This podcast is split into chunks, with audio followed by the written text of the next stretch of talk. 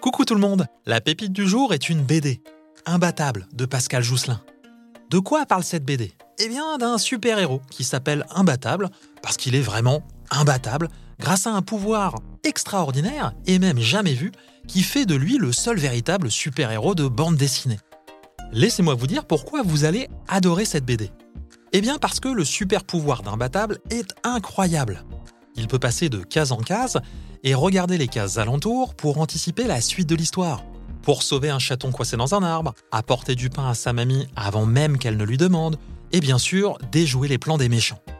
Les cases de la BD sont aussi le terrain de jeu d'autres personnages. Pépé Cochonnet utilise les bulles de BD pour protéger son terrain de pétanque. Tout dit, l'apprenti super-héros joue avec les perspectives. Le plaisantin, l'un des super méchants, est capable de traverser les murs pour se retrouver dans les pages suivantes et échapper à n'importe qui sans souci.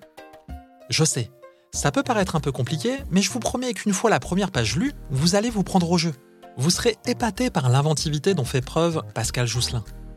Je suis même sûr que vous ferez comme moi, relire plusieurs fois chaque histoire pour savourer l'ingéniosité d'Imbattable. Un mot pour les parents. Imbattable, c'est le genre de héros de BD qui marque. Pas uniquement parce que son pouvoir est original, mais parce qu'il révèle, sans jamais se prendre au sérieux, toute la magie de l'art séquentiel qu'est la bande dessinée. Pour ne rien gâcher, et une fois n'est pas coutume, je suis persuadé que vous passerez un aussi bon moment que vos enfants si vous lisez ces aventures. Trois tomes sont disponibles pour le moment. Voilà Si cette chronique vous a donné envie de lire Imbattable, rendez-vous dans votre bibliothèque ou chez votre libraire. Je vous mets toutes les informations dans la description de l'épisode. Je vous embrasse et je vous donne rendez-vous dimanche prochain pour découvrir une nouvelle pépite, où il sera question de créatures fantastiques.